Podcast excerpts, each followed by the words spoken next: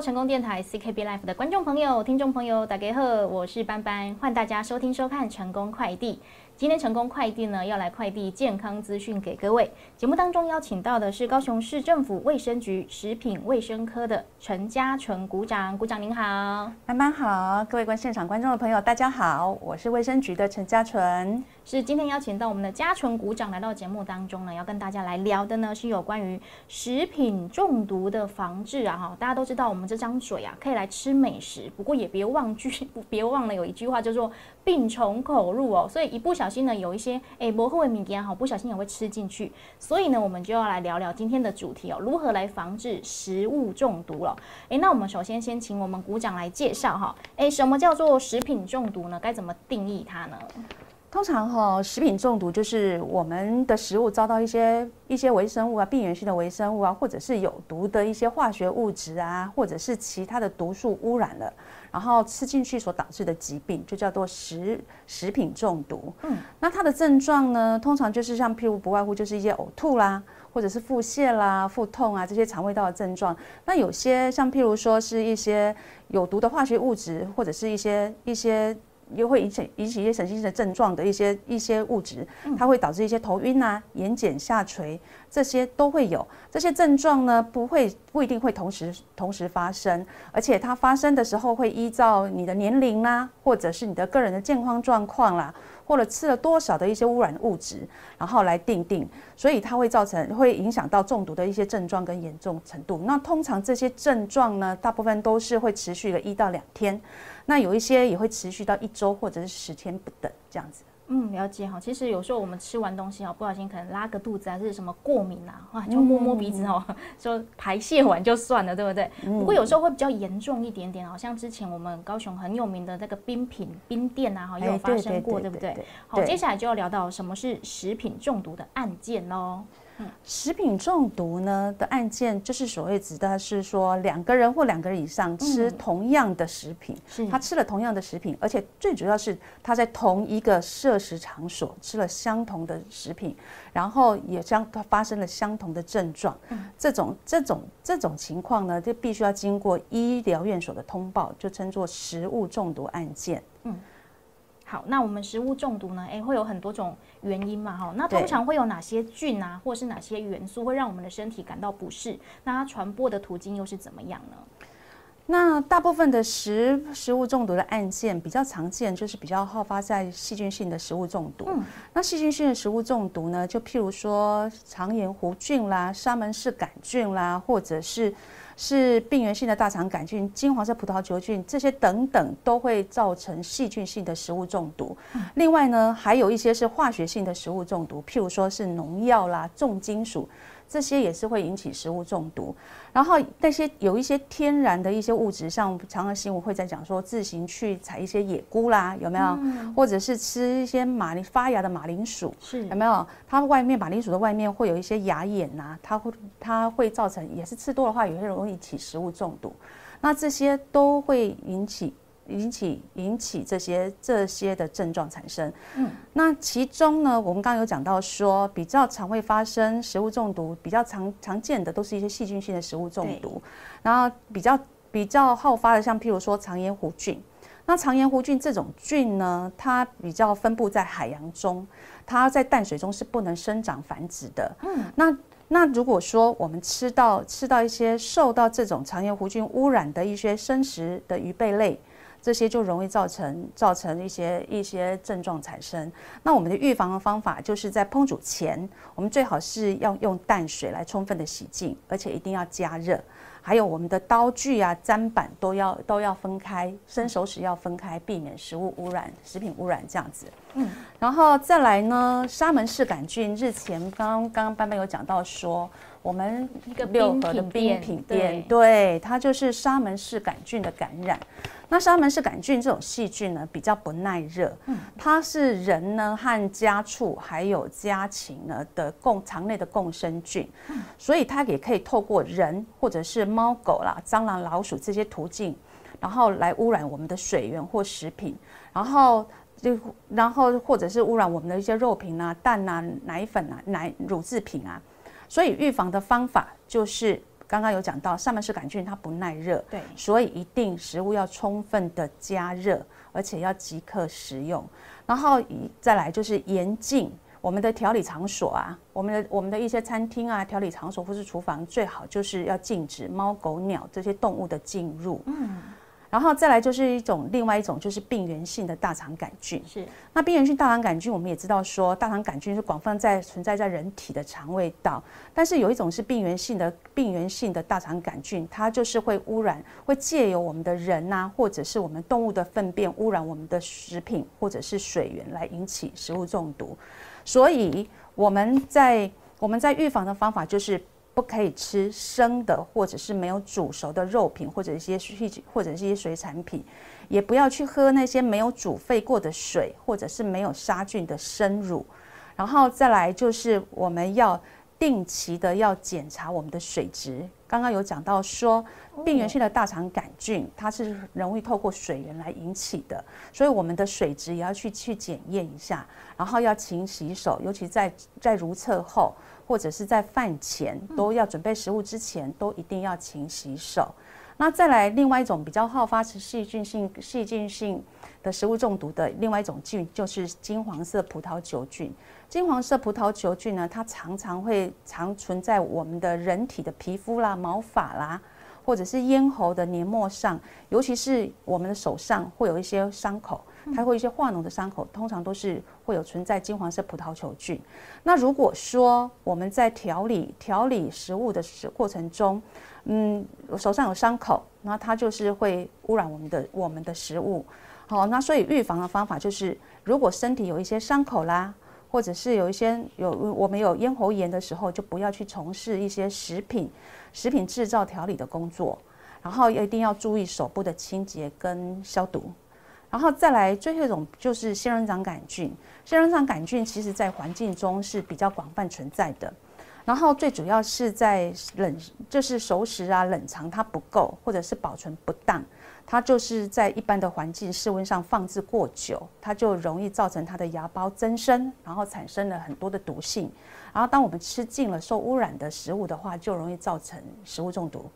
然后预防的方法也很简单，就是我们烹调后要尽快。尽快吃，把东西吃完，嗯，然后避免长时间存放在室室温下，就这样子。嗯，对，以上这五种菌呢，就是比较常见的哈，这个让我们食物中毒的菌种。那我听完我们鼓掌介绍，我觉得其实就把握几个原则了哈，就是要先把它洗干净，要把它煮熟，然后生食熟食不要冷这会哈，其实就会诶减少很多这个我们可能食物中毒的这个几率了。另外就是要勤洗手啦，不管是上完厕所哈，准备要去。诶，吃饭前哈，或者是呢，准备要去料理之前，也要把手洗干净哦，这样就可以大大的降低。那如果还是不信呢？诶，好像发生食物中毒，不一定是自己煮的嘛，可能是别人买给我吃的啊，或者是我们去别的地方用餐啊，不小心诶，我感觉我好像食物中毒了，疑似食物中毒，我们该怎么处理呢？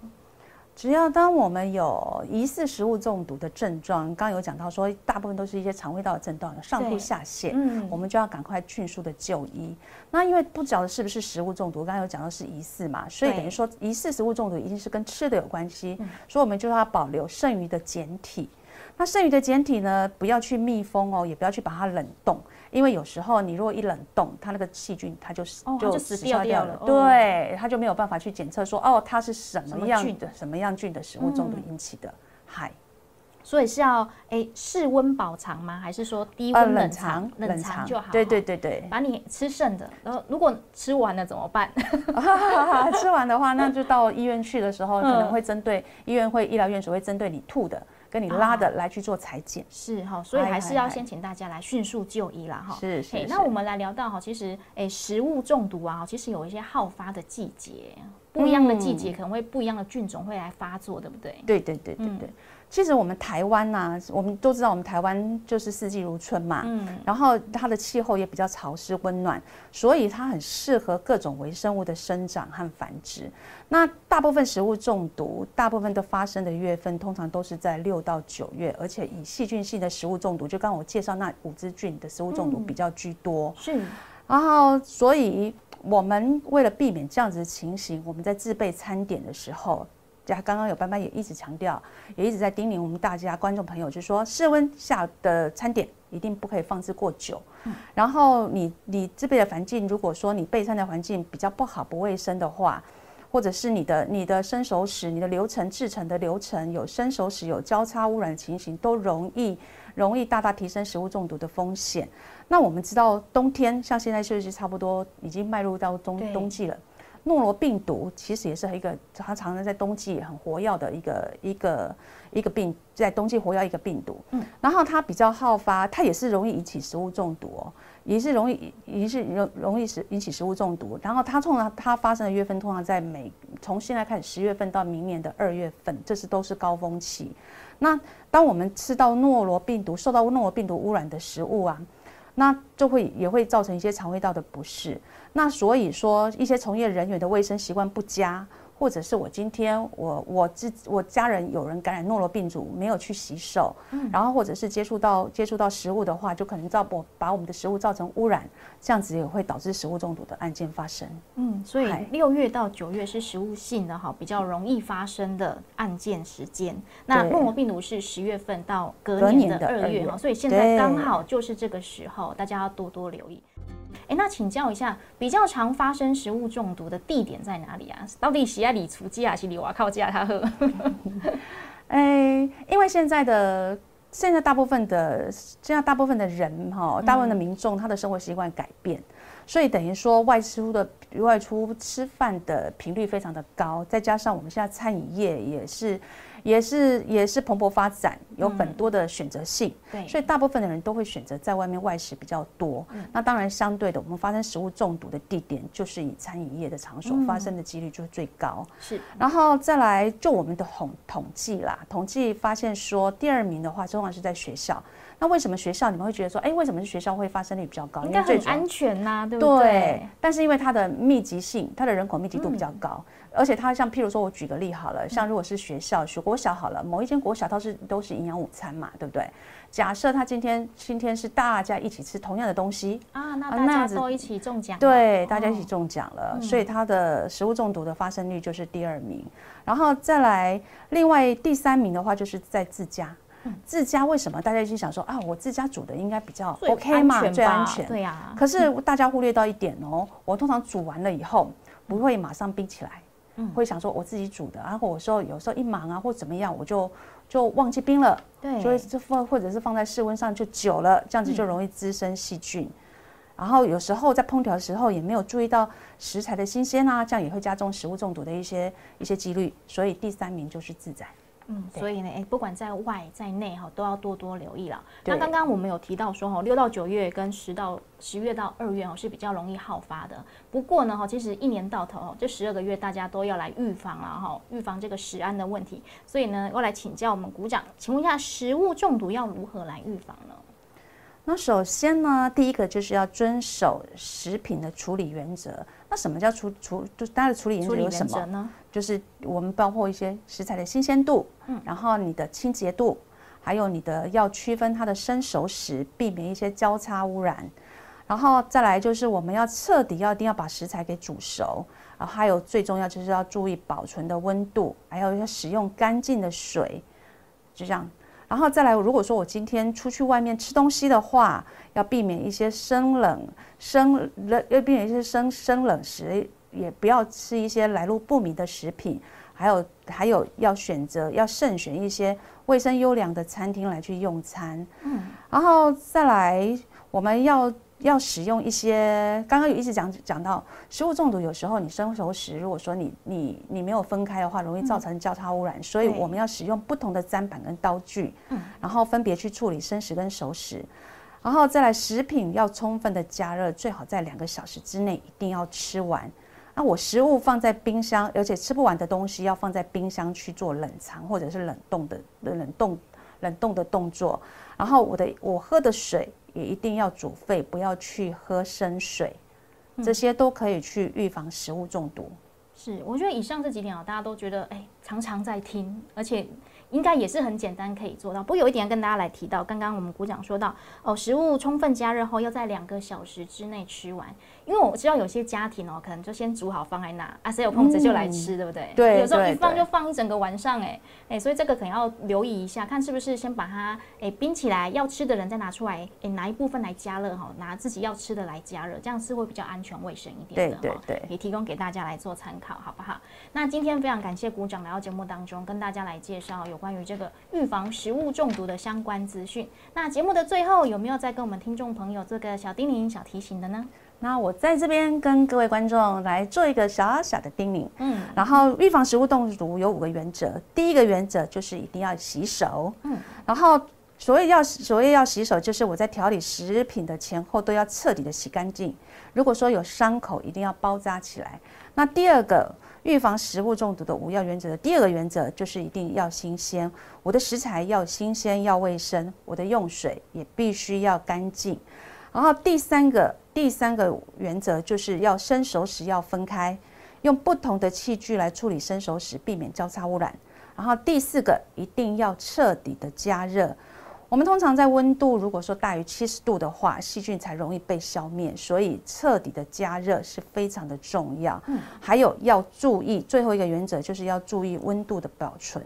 因为我如果说放在室温上，刚刚刚班班有说，如果放在室温内的话，它容易放置太久的话，容易滋长细菌。对，所以我如果吃不完的东西，最好放在冰箱。冰箱的话，它的温度如果说低于七度以下的话，它细菌也比较不容易滋长。所以就是这五要原则：第一要洗手，第二要新鲜，第三要生熟时分开，第四要彻底加热，第五要注意保存温度。只要注意这五个原则。相信一定不会有。一定会把食物中毒的风险大大的降低。嗯，再记得哦，这个五要原则：要洗手，要新鲜，要生熟时分开，要彻底加热哈，至少要中心超过七十度，然后要注意保存的温度低于七度 C 哦，才可以抑制这个细菌的生长哈。所以，哎，吃不完的赶快冰冰箱哦，不要再放在外面放放太久了哦。那以上呢，就是今天跟大家来分享预防食物中毒、食品中毒的相关资讯。那再一次感谢我们的嘉纯股长来到节目当中。谢谢你，好，谢谢班班，谢谢，谢谢观众朋友，谢谢，下次见，拜拜。